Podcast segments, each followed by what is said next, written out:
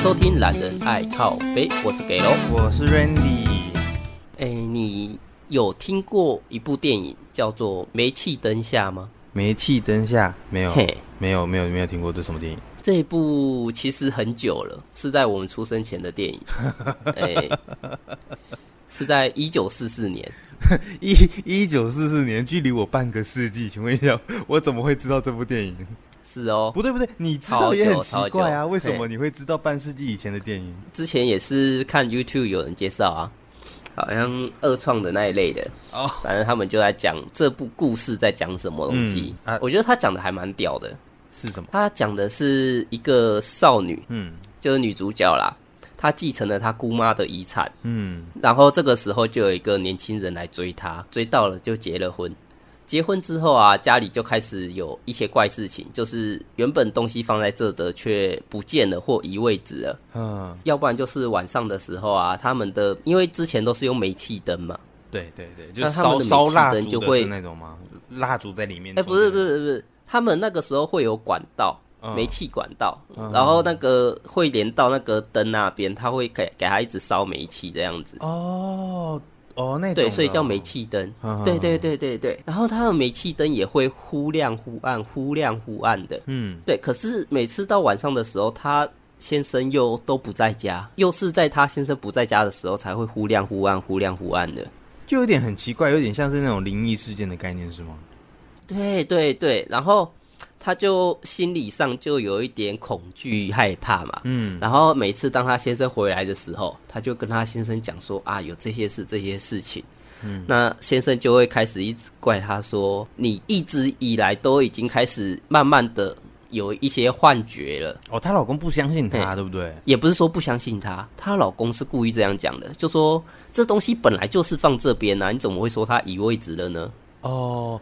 他老婆记得没错，但是她老公让她误以为她自己有问题，是这个意思吗？没错，没错，然后就开始变本加厉，开始出去的时候就开始一直数落他老婆怎样怎样的，嗯，就是已经把他老婆感觉用到有点神经神经这样子了，嗯，那那个时候会流比较流行像侦探这种行业嘛，就有一个侦探到他们家，嗯，然后他就查一查，查一查。后来就发现了，原来一切都是她老公在搞鬼。她老公故意做出这些事情是吗？对，她老公就是好东西，今天放这边，明天放那边，然后就开始去问他老婆说：“为什么你要这样？”嗯，我我明白，但是为什么他要这样子？最主要就是他想要把他的太太变成一个精神有异常的人。那为什么要用神精神有异常呢？就是因为他不是晚上他煤气灯会忽亮忽暗、忽亮忽暗吗？嗯，那主要是因为他先生每天傍晚的时候，他就会借口出去要办公，嗯、结果绕了一下远路回翻墙到他们家的阁楼上面进去。嗯，因为他们住的是他那个姑妈的家里。对对，之前有个传闻说他姑妈的有一笔大笔的遗产放在他们家阁楼的一个箱子里面。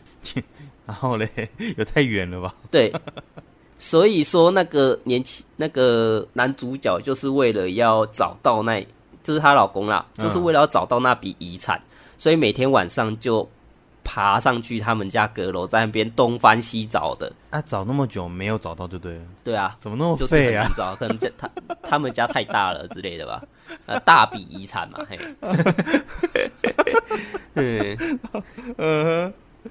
我刚才不是说有个侦探吗？哦，来到他家查原因嘛。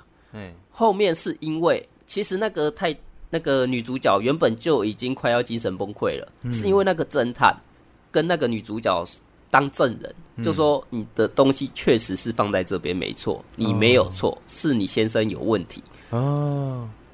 对，就开始去调查他先生，然后就跟着他查，然后就查到说他先生每天就是爬去他们阁楼，在那边找东找西的。哦哦，后来有对就是推翻，就是那个是这个呃，她老公的问题是这个意思吗？是的，没错。调查后发现，她先生好像是之前的某个嫌犯，就是可能窃盗啊，还是强盗之类的。哦，然后但是听到说他有一个一笔遗产，他就觉得说啊，那个呃小九，不想要努力了，所以想要当一个呃小白脸，是，而且如果他拿到遗产之后啊，那如果女主角发疯了，那他先生是不是变成监护人？那那他他的财产就是他先生的了嘛？哦，所以结婚是假，谋夺财产才是真。呃，这当然。哎呦，我觉得这男主角蛮聪明的，蛮适合我们效仿的。是啊，可是女主角名就好像也还蛮蛮好看的，可是 那那为什么不不干脆就就就就这样子下去了，不是很好吗？对啊，两个一起拿不是很好吗？对啊，啊，你也不用什么太辛苦的事情，你就共同拿就好，何必去害这女生呢？对不对？还是说其实他可能自己在外面本身就有别的老婆啊，或者有别的女人之类的，这是有可能的吧？哎、欸，我觉得有可能，可是毕竟。太久的电影了，所以很多东西都没讲清楚。哦，嗯、这也连我也还找不到片源呐、啊。不过你知道，其实其实这个男男主角就是她老公这个行为啊，其实，在现代有一个名词，它叫做 PUA，你有听过吗？PUA 是什么？换成那个中文字来讲的话，就说呃情感控制术。哦，好像有听说过哎。前阵子在那个呃，我们网络上面有很多人在讲，因为有很多的女性。遭受到很多的那种呃比较帅气一点的男性啊，那他们的一些欺凌啊，我们简称他们为渣男。好，好，所以我们在我们再把这个 PUA 的更升华一点的解释来讲，它最常用在就是感情世界里面，所以我们又称它为渣男控制术啊。所以它就是男生对女生吗？没有没有没有没有没有没有，男生对女生只是在感情中比较容易。利用的一个心理过程哦，但是如果说你今天有一个更强劲的心灵状态的时候，其实女生对男生，或者是大人对小孩，或者是职场中的呃上司对下属，或同事对同事，我觉得这些都是有可能哦。所以说，今天不是限定说一定在男女关系，没有没有，只要有上下级别的这种，就很容易发生这种状况。应该说最容易发生的是一个呃。我们两个相处之间有一个不对等关系的时候，我觉得这个应该算是有点循序渐进，你知道吗？其实他们都有所谓的 SOP，哎，他们都会让你哎慢慢的掉入他们的陷阱，哼，然后你会慢慢的因为他的行为模式，然后你慢慢的依赖他之后掉入他的陷阱，然后让他对你可以呃讲的话你都要呃言听计从。然后他可以对你予取予求。看这招怎么听起来好像有点厉害啊！哇，拜托你不知道我刚刚那一段话，我把我所有会的成语都念出来，有有够累的。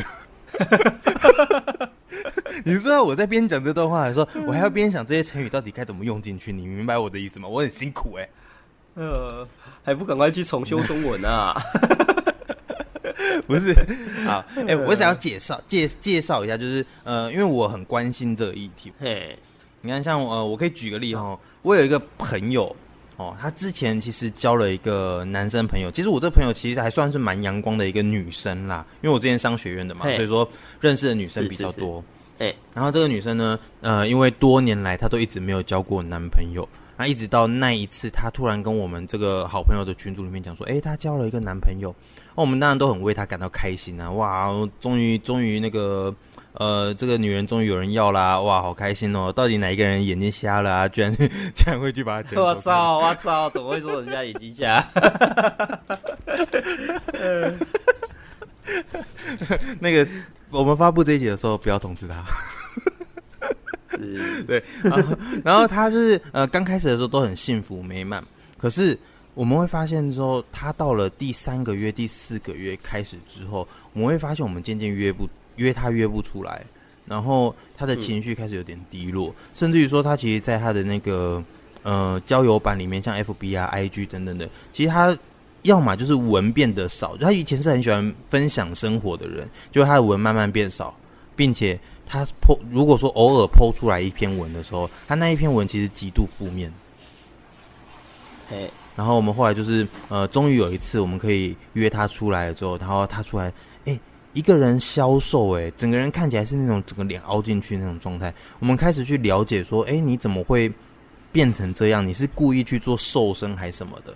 对，然后他就对我们不讲啊，不说啊，什么都不行。然后结果很快的就接到一通电话，就是她男朋友打电话给她，她就立马的离开我们的聚会了。好，嘿嘿嘿一直到后来，我们经过了可能没记错的话，可能是三四个月之后啊，就是见过那一次聚会的三四个月之后，我们发现。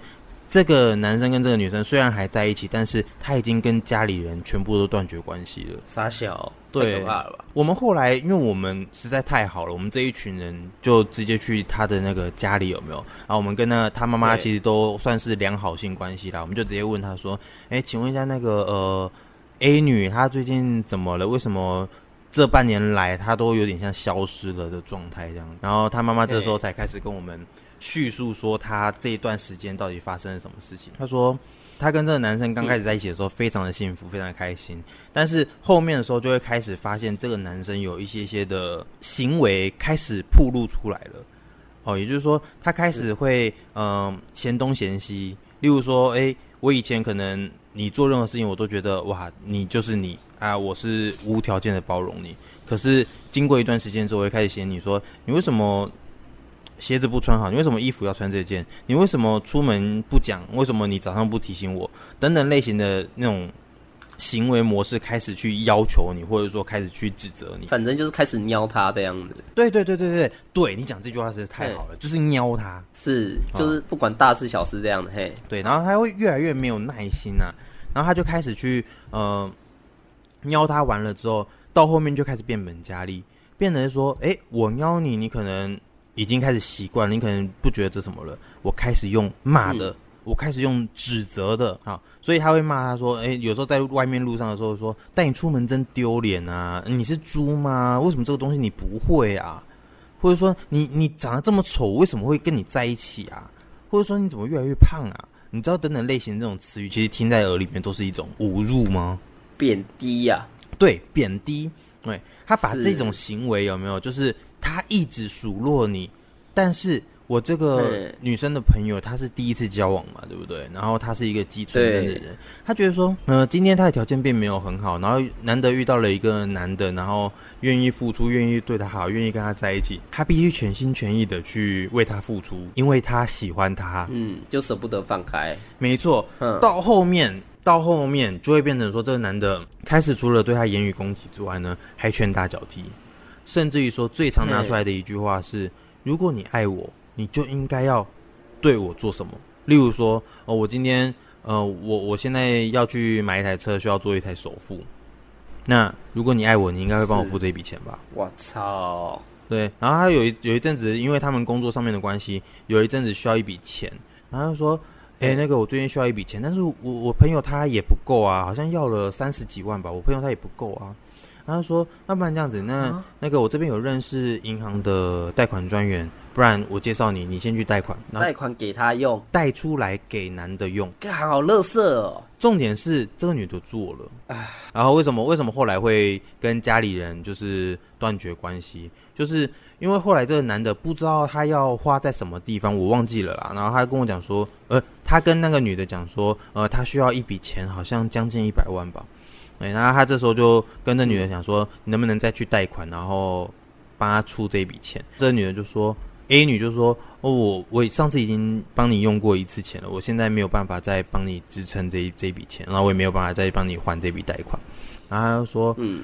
如果你爱我的话，你不觉得你应该要跟家里人借吗？你家里那么有钱，你家有两道透两栋透天呢，你不应该去跟你爸妈讲一下吗？你去问一下啊，说不定他们就借你啦。”然后这女的真的照做了。这女的是很难受的去做了，然后真的去回家去跟他爸爸讲，然后他爸爸很生气，他妈妈也非常生气。对，再加上他其实他们两个是并没有结婚的，而且女生应该也没有把男生带回家里过吧？有听说啦，听说我不知道，有有这件事情的样子。哦，嗯，然后他们就是呃，因为借不到钱，然后回去的时候，这个男的又开始指责，又开始骂他，就是说。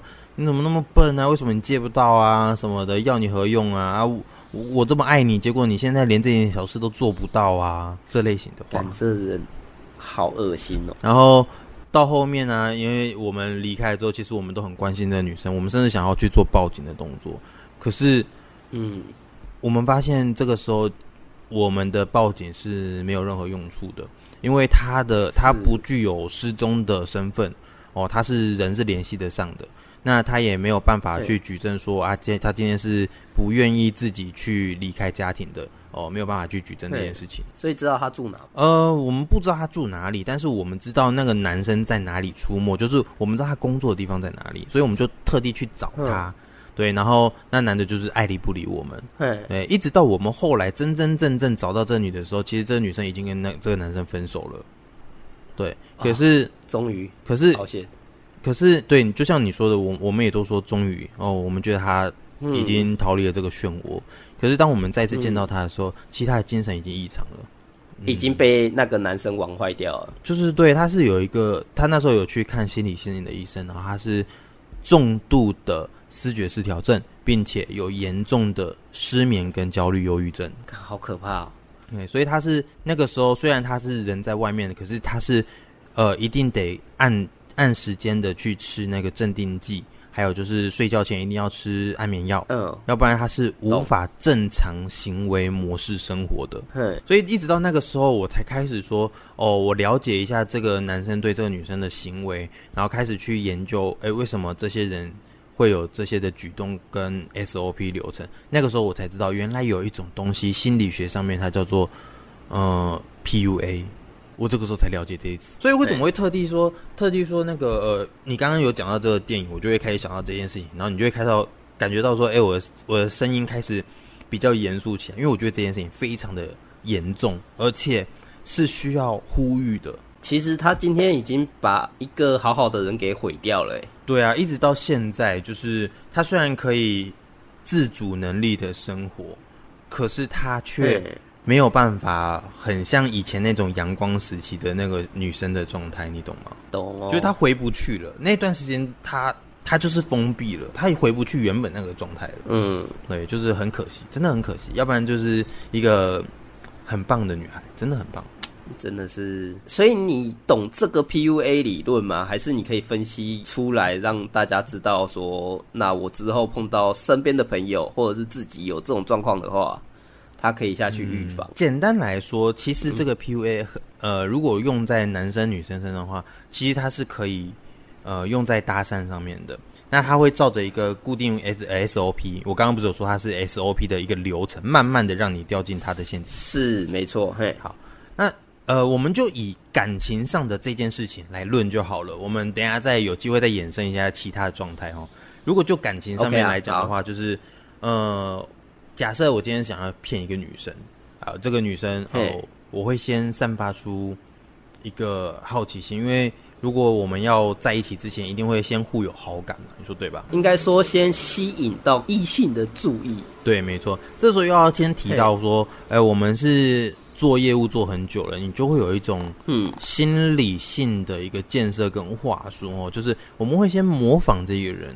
呃，我们面对这个照这个陌生人的时候，我们会先去模仿他，我们会先让他觉得我跟你好像有很多的部分是呃，有部分的行为是一样的，呃，是很雷同的，所以你会你会开始感到对我感到好奇，并且你会觉得哦，我们两个这些举动都一样，好像我们亲近了不少。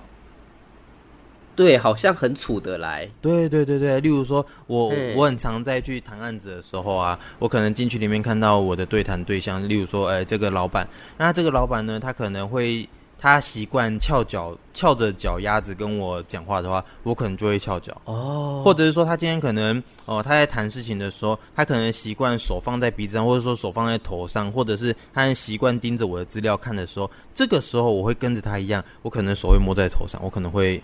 跟着他一起，呃，拿起笔啊，在那个纸上面随便乱画。其实我没有在画什么东西，我只是在模仿他的动作。嘿嘿嘿。对，那这个时候他会因为跟我有蛮不错的一个距离感，而且他觉得我好像跟他是同一类型的人的时候，他会开始产生一种好感，所以他会对我产生好奇，他会更想要了解我。是对。当然了，我们刚我们现在所讲的这些内容哦，如果说你是一个呃单身很久的男生，单身很久的女生的话，你也可以用这些方式来让你寻找到另外一半，好不好？那这是题外话。如果对认识很久的女性，应该这招就不管用了啦。嘿，嗯，如果说之后想要了解对熟悉的女性 要怎么用做的话，我们再额外开一集来聊。是啊，这个听起来感觉是初次见面那一种。对，对，对，新同事啊，或者是联谊啊这些等等方面的，第一次见面都会用到。没错，所以但是我们我们要想哦，我们在 SOP 一直到现在，我们都觉得算是蛮正当的行为，因为我们想要追求某一个对象的时候，我们势必要使出一些该有的步骤。或者是小伎俩，我觉得这些都不伤大雅，应该都没问题，对不对？是没错，okay, 我觉得是 OK 啦。嘿，没错没错。但是当你觉得哎、欸，开始对他产生很高的兴趣的时候，你会开始跟他进行下一步的步骤的相处，甚至于说你们可能开始呃思考着你们要不要成为男女朋友啊，或者是更深层的部分。好，嗯，对。那这时候呢，他就会开始说，哎、欸，那如果我现在是这个男生的话，我就会开始跟他讲，呃，我今天跟你出去约会的时候。我会开始主动的去创造一些反差，啊，例如说跟我的本人的外表，或者是跟我的行为模式看起来不太像的。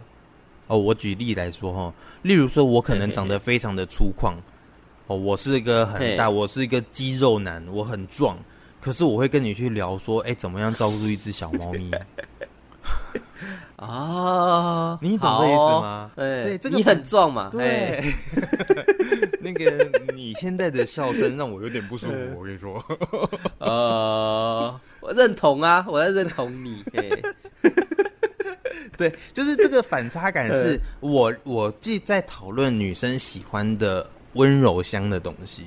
但是我又是深具那种男性的一个外表在外在，嗯，对，就是粗犷的外表有细心的地方啦，嘿，就是相反反差这样子的感觉。没错，没错，没错。那这个时候我们在跟他聊天的过程之后，我我就会开始去聊你想聊的，而不是聊我自己。嘿，对，所以我会在创造说，例如说，哎，你跟我讲到说你有养猫，我也有养猫，哎，你跟我说你养狗，我也有养狗，哎，你跟我说你喜欢吃面。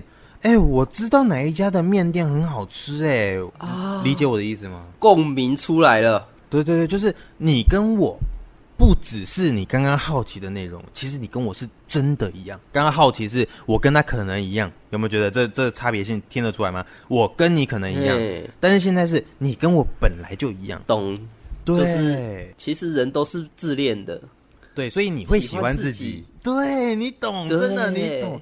他会喜欢自己，所以如果我越像你，你会越喜欢我。懂。所以一直到你开始觉得说，哇，我我觉得这个人真的超像我的，我已经渐渐的爱上他了，我喜欢他，甚至于说我们已经决定要在一起了。那是因为你非常的爱自己，那你爱上的其实是你自己，可是你爱上的这个人只是装着很像的你自己。我现在是不是讲有点在讲绕口令？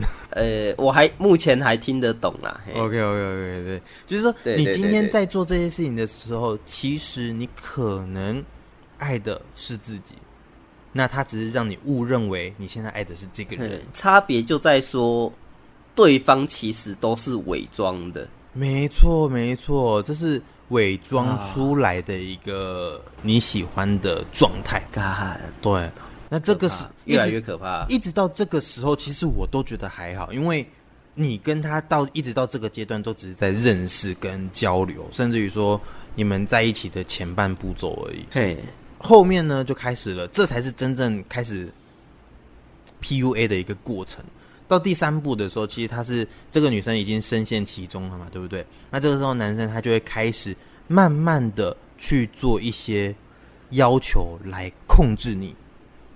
他会开始跟你讲说：“哇，其实我非常的爱你啊，我很爱你，我我为了你，我要我要很努力，我以后希望能够给你很幸福的生活，我要给你无忧无虑的，你以后可以不用工作，没关系，我养你，因为我爱你。”这类型的话应该听了很多了吧，对不对？嘿。呃，我们男生可能没听过啦，女生应该听的不少吧？应该吧？啊，对，真的，嗯。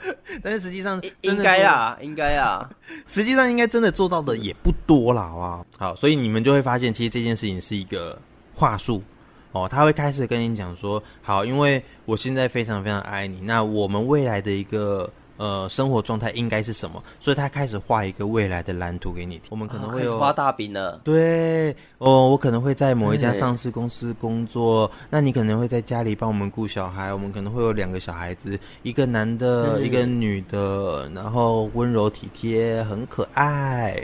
对，那我会为了我们的家庭，我会很爱家，我每天都会固定时间回来。那我会努力的赚钱养活我们的家。哎，我总感觉好像我听你跟你老婆讲的、啊，你应该是听错了，我从来没讲过这种鬼鬼话。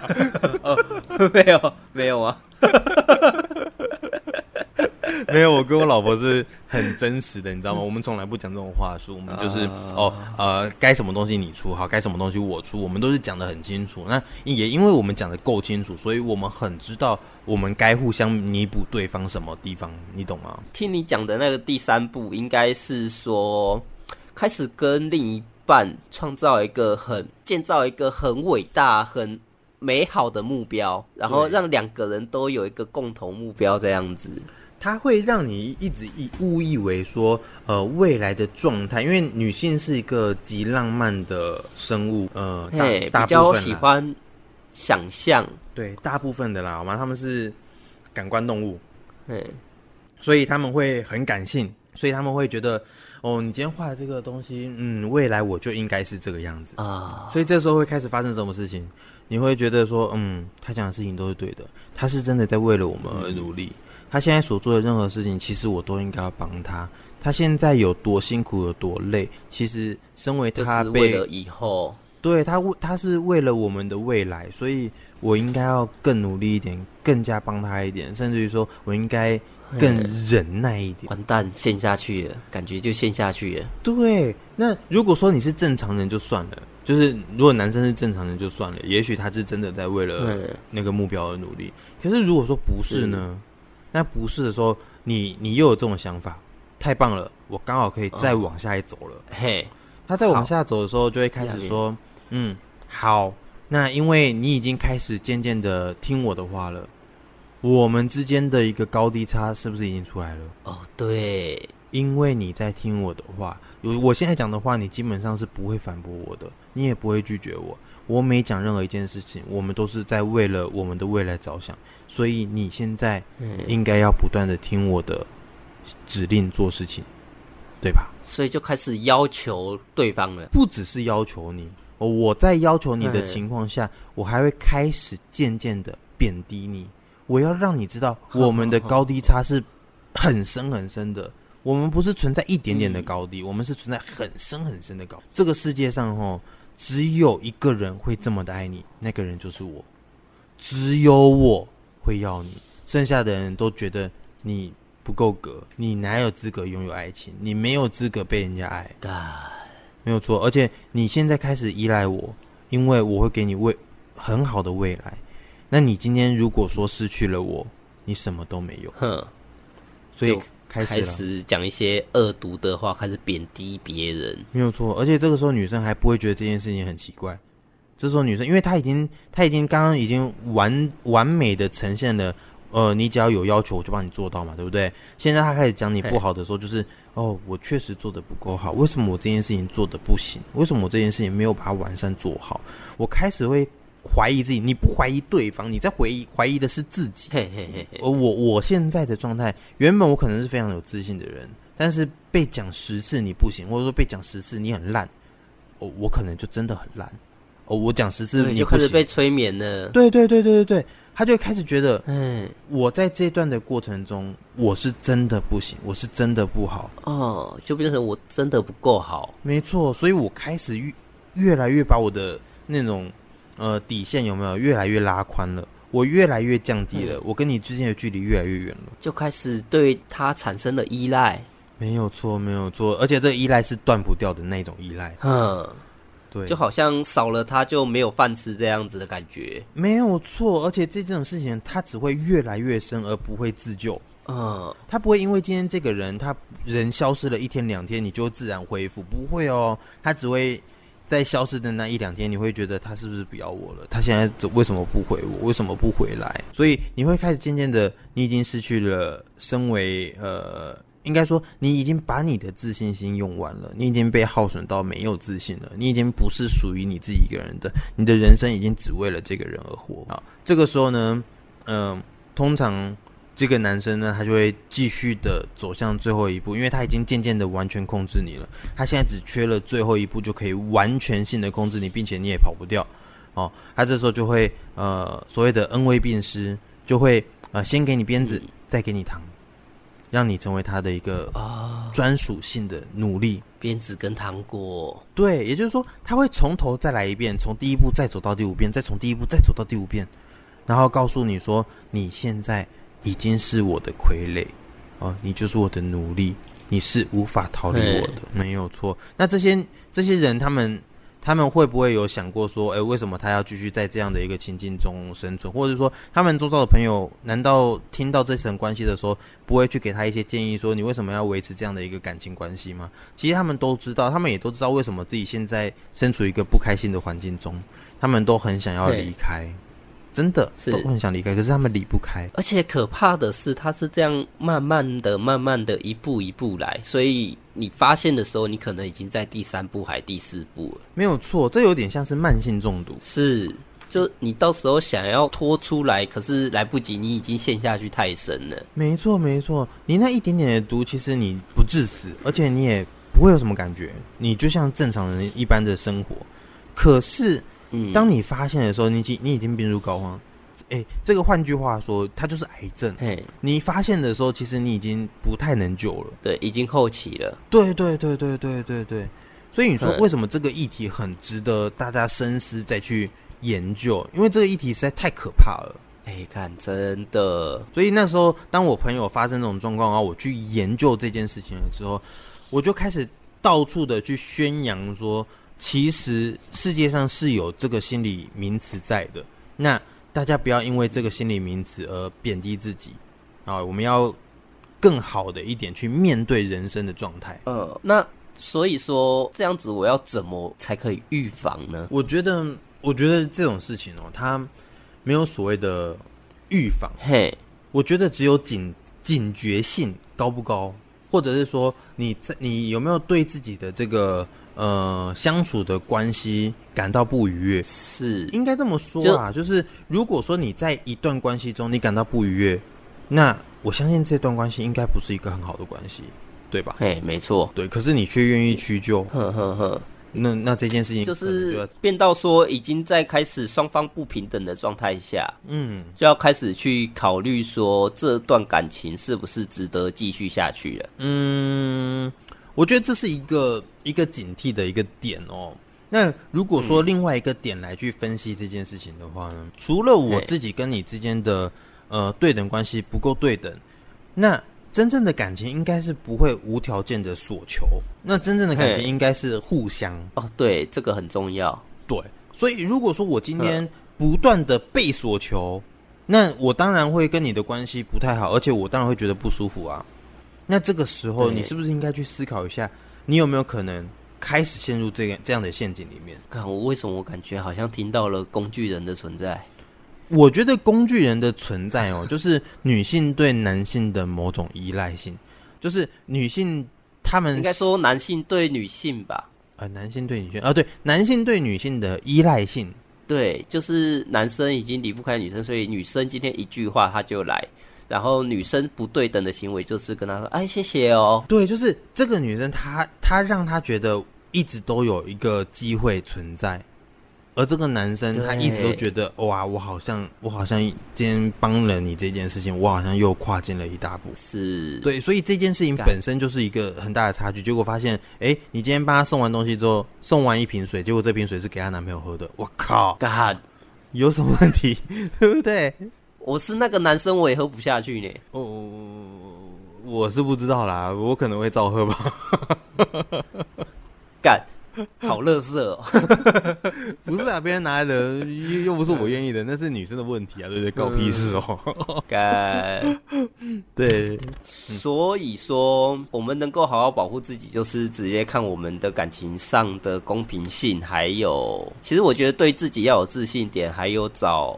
多找朋友聊天也是一种方式，我觉得那是肯定的吧。首先就是你今天如果说对自己没有那种自信，或者说你的自信心心理层面的强度不够的状况下，你很容易就被这样的一个甜言蜜语啊来攻破，或者是说你很容易就被你操控。对啊，所以我觉得多多分享嘛。应该说，今天你男朋友跟你做了什么比较跟平常不一样的事情，那你就可以分享，就是稍微跟朋友探讨一下，聊一下。嗯，我觉得，我觉得感情上面这件事情哦，很容易因为你去跟别人讨论。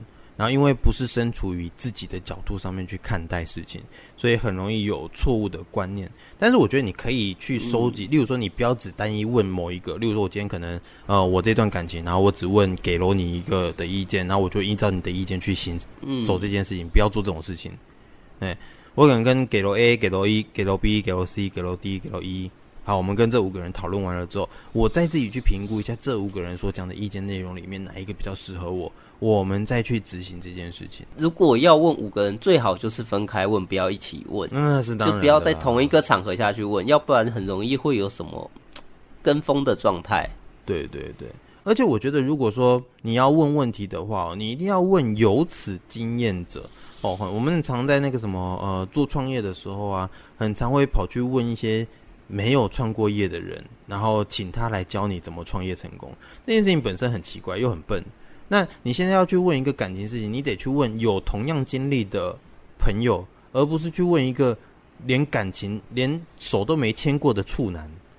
问这些事情，其实这件事情本身没有意义，你懂吗？就算你找不到身边有这样的朋友，找个人讲一下也好，他可以帮你疏解你心中不满的情绪，会让你的身心比较健康一些。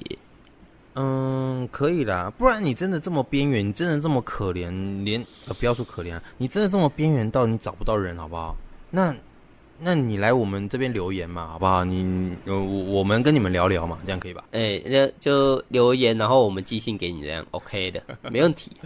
对对嘛，我我们可以聊聊嘛，对不对？最起码说，哎、欸，我们多一点人的意见，我们没有说你一定要相信我们了，好吧？我们也不一定准，啊，但是最起码你多一个人的意见，好，你你多忍耐那一分钟两分钟，你多忍耐那一天两天，好，你不要立马就去做决定，我觉得这件事情都是好事。是，所以我们又有副业可以开了。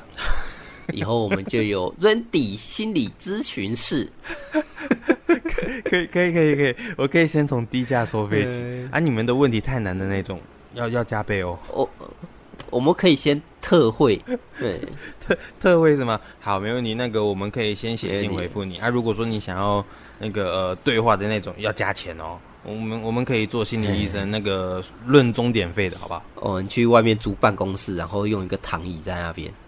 你现在是要做那种催眠的那种，是不是？然后旁边还有书柜，很多书有没有？然后装日光灯，暗哎，还日光灯的那种台灯，那种暗暗的。为什么我听起来有点怪？呃啊，外面的不是都这样吗？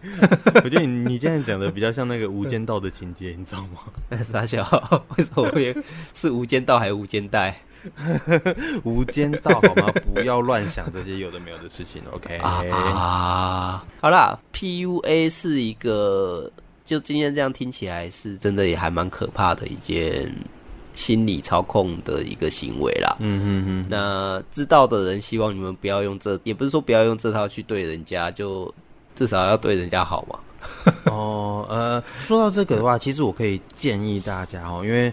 呃，不管你今天是在人际关系上面，或者是说你在职场关系上面，甚至于说你在呃，如果你跟我一样是个业务哦，那你都会很需要的去观看一些书籍。那我这边会建议你们看两本书哦，这两本书它的名字都叫做《暗黑心理学》。那个我讲的这个《暗黑心理学》，它不是文字叙述的哈，它它这两本呢是都是有图画式，就是图文书，所谓的图文书。啊，它有两本，两本都是两本。它它有它有一二集，然后它分别是一个是对感情世界，一个是对职场世界。哦，对。然后它里面会告诉你一些嗯、呃、心理学上面的作用。然后它会先用一小段的呃漫画来告诉你情节，然后在后面再用一些文字叙述来告知你说这里这个情节里面它使用了哪些心理学上面的做法。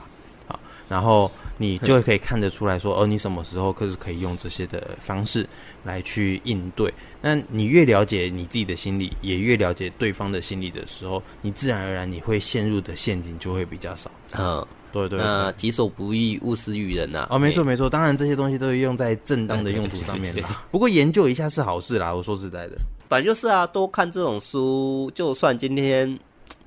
今天没有用，你也当做多看了一本书嘛。哦，不，对自己心里也是有成长。嘿，可以可以了解了。对，好，那所以我们今天就推了一部电影跟两本书给大家。